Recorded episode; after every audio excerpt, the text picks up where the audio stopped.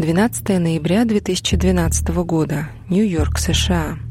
19-летний Джейкоб Нолан вошел в кабинет психиатра Майкла Вайса. Он не был его пациентом, но мужчины хорошо знали друг друга.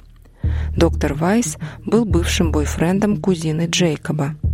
Молодой человек достал из большой спортивной сумки огромный молоток и замахнулся им на Майкла. Тот сумел увернуться, и удар пришелся ему в плечо. Тогда парень достал нож и несколько раз ударил доктора. Какое-то время они боролись, а затем все прекратилось. Джейкоб достал свой смартфон и сделал селфи. Именно его вы видите на обложке этого выпуска – Джейкоб не пытался скрыться с места преступления, когда приехала скорая и полиция, которую вызвали соседи, и не отрицал содеянного. Но все же это дело оказалось не таким простым, как кажется на первый взгляд. Через несколько лет за это преступление будет осужден не только Джейкоб Нолан, но и человек, которого вовсе не было рядом с мужчинами в момент нападения. Это подкаст «История одной фотографии». Меня зовут Марина Шиняева. Здесь я рассказываю вам удивительные, страшные, трогательные, максимально разные истории, которые объединяют только то, что они скрываются за отпечатком на светочувствительной пленке. Большое спасибо всем, кто поддерживает подкаст лайками и комментариями. Если вам нравится то, что я делаю, вы можете поддержать меня на платформе Boosty и за 99 рублей в месяц получить ранний доступ к эпизодам. Джейкоб Нолан был не совсем обычным парнем. С самого детства мальчик был очень талантлив и одарен, но вместе с тем испытывал и ментальные трудности. В возрасте пяти лет ему диагностировали СДВГ – синдром дефицита внимания и гиперактивности. Затем в подростковом возрасте ему поставили сразу два диагноза – депрессия и тревожное расстройство. Когда Джейку было 17, произошел инцидент, из-за которого парня пришлось госпитализировать в психиатрическое учреждение. Джейк угрожал родителям, что совершит самоубийство, заперевшись в своей комнате с кухонным ножом. В том учреждении ему поставили новый диагноз – биполярно-аффективное расстройство. В истории болезни Джейка перечислены 30 различных препаратов, которые ему выписывали в целях коррекции его состояния. Иногда он принимал по 4-5 препаратов одновременно. При этом Джейк еще и употреблял запрещенные вещества и алкоголь.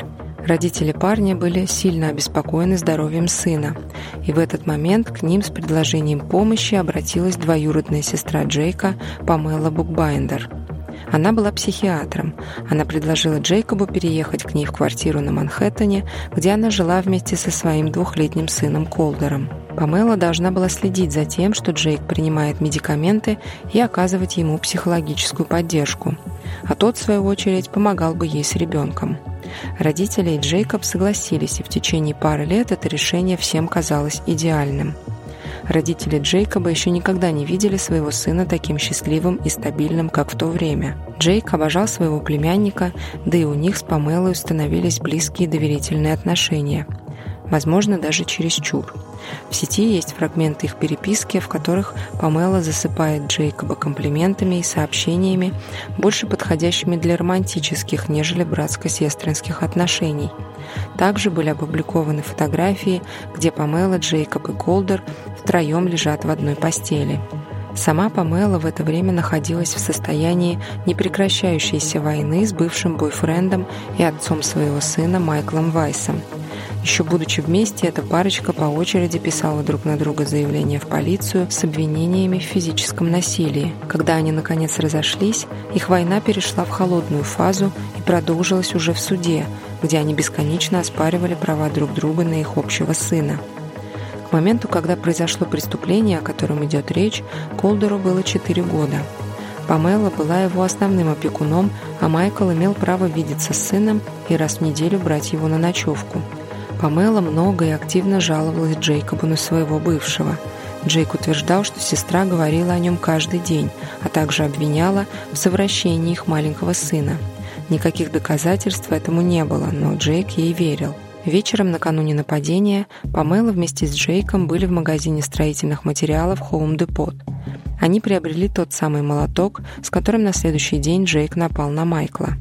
Памела расплатилась за него наличкой, не подозревая, что их снимает камера видеонаблюдения, и пленка рано или поздно окажется в распоряжении полиции. Согласно показаниям Джейкоба, Памела лично собрала для него сумку, в которую положила молоток и кухонный нож – она нарисовала для него план здания и этажа, где жил и принимал пациентов доктор Майкл Вайс. В то утро она называла своего двоюродного брата «спасителем». Впоследствии Памела будет настаивать, что не давала Джейку нож, а план нарисовала для того, чтобы он мог самостоятельно забирать племянника от Майкла.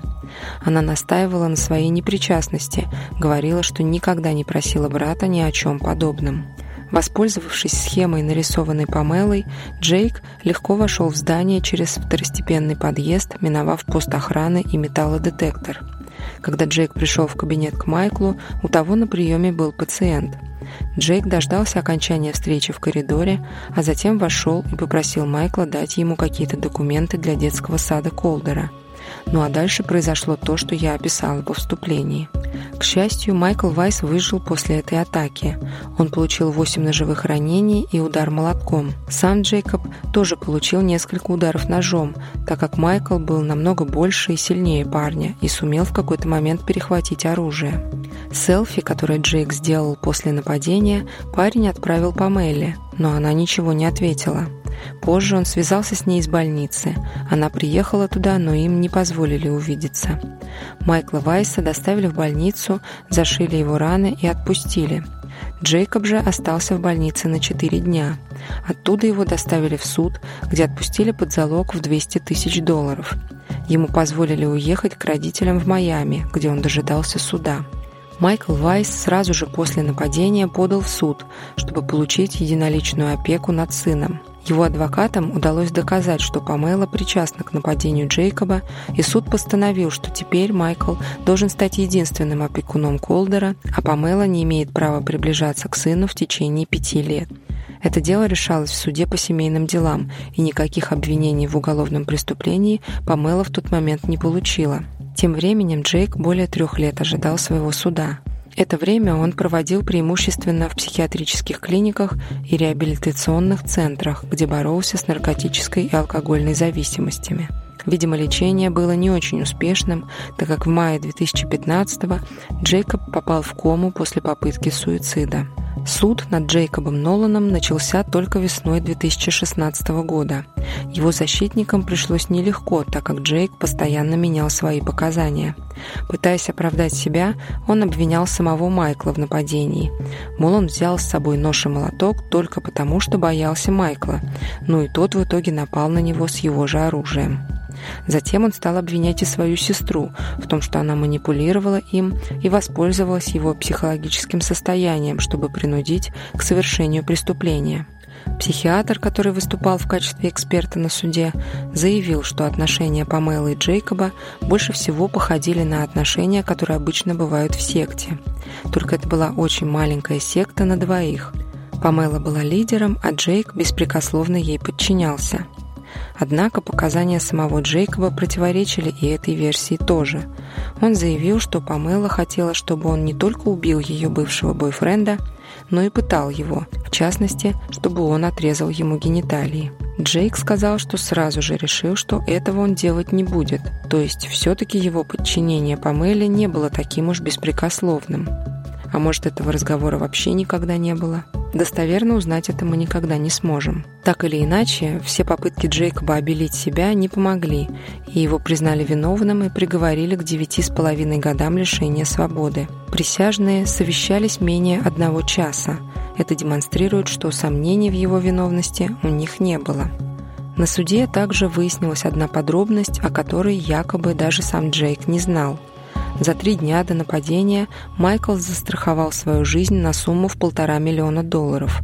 Бенефициаром страховки был назначен его сын Колдер – а Памела указывалась в качестве доверенного лица, которое могло распоряжаться этой суммой, пока мальчик не достигнет совершеннолетия. В октябре 2017 года, спустя целых пять лет после нападения, Памелу Букбайндер арестовали по подозрению в причастности к нападению на Майкла Вайса. Ее адвокаты обнародовали письмо, которое Джейк Нолан писал своей матери в то время, когда находился в больнице, сразу после нападения. В этом письме было написано, цитирую, «Памела не имеет к этому никакого отношения». Адвокаты Джейка еще на первом суде утверждали, что письмо было написано в состоянии маниакального психоза и под действием сильных обезболивающих препаратов. Больше всего во всей этой истории меня удивило то, что Джейкоба, который представлял явную угрозу обществу, все-таки он обвинялся в насильственном преступлении, так вот его с легкостью отпустили под залог. При этом Памелу, которая обвинялась в организации этого преступления, но все-таки она сама не совершала никаких насильственных действий и не была опасна для общества, ее под залог не выпустили, и в ожидании суда она провела в заключении пять лет. Ее дело было закрыто только в сентябре 2022 года, когда она пошла на сделку, признала себя виновной в обмен на 11-летний срок заключения. Правда, через месяц она подала апелляцию и заявила, что в день, когда согласилась на сделку, не приняла свои лекарства, что это за лекарство не уточняется, и подверглась пассивному воздействию марихуаны, когда кто-то из заключенных курил ее в автобусе, перевозившем их в суд. Разумеется, суд не принял такое оправдание, и сделка осталась в силе. Сам потерпевший Майкл Вайс выступал на суде против Памелы и заявил, что страдает от посттравматического стрессового расстройства и уверен в том, что Памела ненавидит его настолько сильно, что даже после выхода из тюрьмы захочет причинить ему вред. В данный момент оба, и Джейкоб Нолан, и Памела Букбайндер, находятся в исправительных учреждениях. Джейк получит право на условно-досрочное освобождение в апреле 2024 года, а Памела – в 2027 году. Эта история, если честно, вызывает у меня большое недоумение. Многие материалы, которые я читала и смотрела, готовясь к выпуску, явно симпатизируют Джейкобу и демонизируют Памелу. Расскажите, что вы думаете об этой истории. Действительно ли Памела так промыла Джейкобу мозги, что он не осознавал, что он делает – и если они оба виноваты в случившемся, то на ком все-таки лежит больше ответственности? Свое мнение я напишу в телеграм-канале подкаста. Там же буду ждать и ваши комментарии. Это был подкаст «История одной фотографии». Нашла и рассказала вам эту историю я, Марина Шиняева. Дизайн разработала Мария Гайдай-Турлова, а главную музыкальную тему написал Сергей Христолюбов – если вы слушаете подкаст, но почему-то еще не подписаны на него, пожалуйста, подпишитесь и включите уведомления о новых эпизодах.